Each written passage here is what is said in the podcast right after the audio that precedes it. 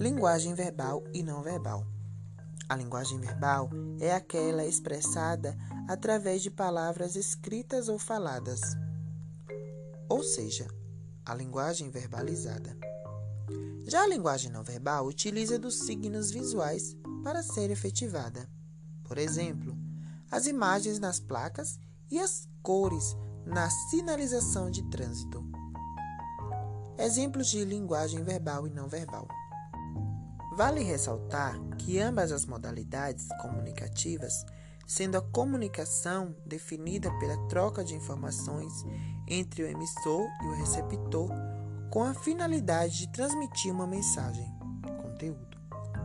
Nesse sentido, a linguagem representa o uso da língua em diversas situações comunicativas. As duas modalidades são muito importantes e utilizadas no dia a dia. No entanto, a linguagem verbal é a mais empregada. Quando escrevemos um e-mail, utilizamos a linguagem verbal, expressada pela escrita. E quando observamos as cores do semáforo, estamos diante de linguagem visual, não verbal. Em resumo, se a transmissão de informações na mensagem é realizada mediante o uso de palavras, trata-se de um discurso verbal.